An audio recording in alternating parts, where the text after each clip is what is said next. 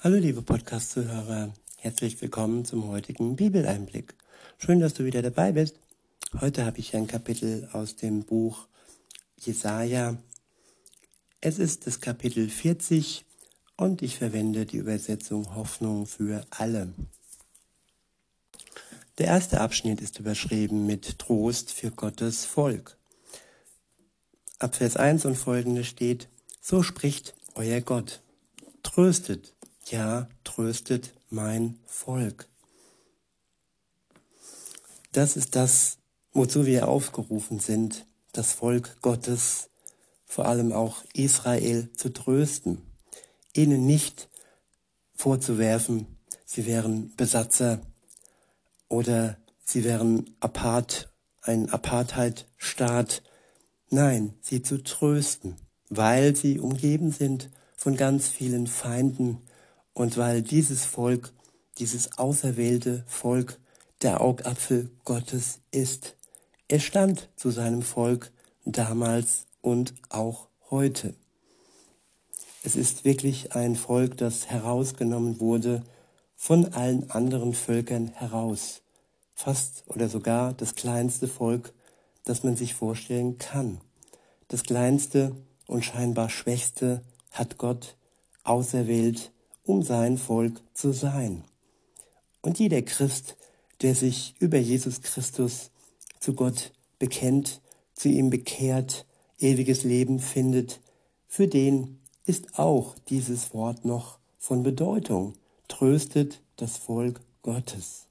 Es sind Brüder von denen und sie haben zwar noch nicht die komplette Schöpferkraft und Erlösungskraft durch Jesus erkannt, aber es wird von ihnen am Tag des Herrn, wenn er wiederkommt, ähm, ja alles, der Vorhang wird vor ihnen, vor ihren Augen wegfallen. Und der Vorhang fiel schon für alle weg, die heute schon an Jesus Christus glauben. Er schenkt Klarheit und später dann auch für sein Volk. Weiter heißt es in Vers 2, ermutigt die Einwohner Jerusalems, ruft ihnen zu. Nun habt ihr genug gelitten. Ja, das Volk Gottes hat in seiner Geschichte sehr, sehr, sehr viel gelitten. Hitler wollte es komplett auslöschen.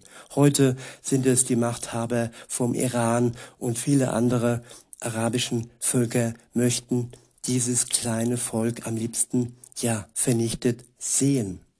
Und gerade deshalb braucht dieses Volk Trost. Und sie haben wahrlich schon genug gelitten.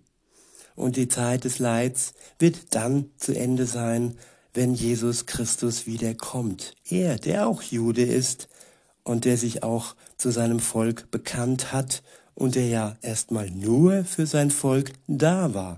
Er hat hauptsächlich, bis auf ein paar kleine Ausnahmen vielleicht, vor Juden gepredigt, gepredigt vor seinem Volk. Erst als er dann zurückgegangen ist in den Himmel, äh, hat er kurz vorher ja, seinen Jüngern den Auftrag zu geben, in die ganze Welt zu gehen und allen Völkern, ja, diese gute Botschaft, die er zuerst seinem Volk, den Juden, gegeben hat, dann auch für den Rest der Welt preiszugeben. Weiter heißt es, die schreckliche Zeit ist vorbei. Der Herr hat euch voll und ganz für eure Sünden bestraft. Eure Schuld ist beglichen. Ja, Jesus Christus hat die Schuld der Menschheit beglichen, auch die Schuld der Juden, seines Volkes. Und sie müssen es, dürfen es auch annehmen. Und spätestens dann, wenn es ihnen wie Schuppen von den Augen fällt, werden sie es erkennen, wenn Jesus Christus wiederkommt. Weiter heißt es ab Vers 3, hört, jemand ruft, bahnt dem Herrn einen Weg durch die Wüste, baut eine Straße durch die Steppe für unseren Gott. Ja, Johannes der Täufer hat ähm, als einer von vielen und vorher viele Propheten ja dem Herrn einen Weg gebahnt durch ihren Dienst und durch ihr Leben. Und auch wir dürfen das Jesus dem Weg wieder bahnen, wenn er denn dann bald zurückkommen wird. Weiter heißt es, jedes Tal soll aufgefüllt, jeder Berg und Hügel abgetragen werden. Alles Unebene soll eben werden und alles Hügelige flach. Denn der Herr wird kommen in seiner ganzen Herrlichkeit. Alle Welt wird ihn sehen und ja, alle Welt, zumindest äh, ja, das Umfeld Jerusalem hat ihn schon gesehen und alle Welt wird ihn dann sehen, wenn er erkennbar kommt für jeden einzelnen Menschen. Es wird nicht verdeckt geschehen, wenn er dann wiederkommt. Es werden dann am Himmel Zeichen geben und der Himmel ist ja für alle Menschen auf der Erde sichtbar. Weiter heißt es, alle Welt wird ihn sehen, so hat er selbst es angekündigt. Hört, jemand sagt zu mir, sprich zu den Menschen. Was soll ich ihnen denn sagen? frag ich. Sag, die Menschen sind wie das Gras und ihre Schönheit gleicht den Blumen. Das Gras verdorrt, die Blumen verwelken, wenn der Herr seinen Atem darüber wehen lässt. Ja, nichts als Gras ist das Volk, sind die Völker. Das Gras verdorrt, die Blumen welken. Aber das Wort unseres Gottes bleibt gültig für immer und ewig. Sowohl das Alte als auch das Neue Testament wird für immer und ewig bleiben. Niemand kann es auslöschen, auch wenn viele Gegner äh, es gerne tun würden. Es gab schon Bücherverbrennungen, es gibt auch heute noch Religionsverbote und aber in Wirklichkeit kann man das Wort Gottes nicht verbieten. Es lebt und Jesus hat durch das Wort als Wort selbst, als Fleisch gewordenes Wort in dieser Welt gelebt.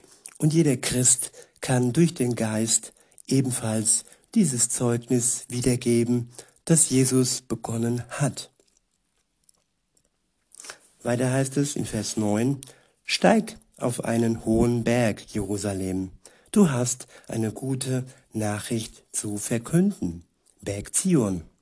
Ruf sie mit lauter Stimme in die Welt hinaus.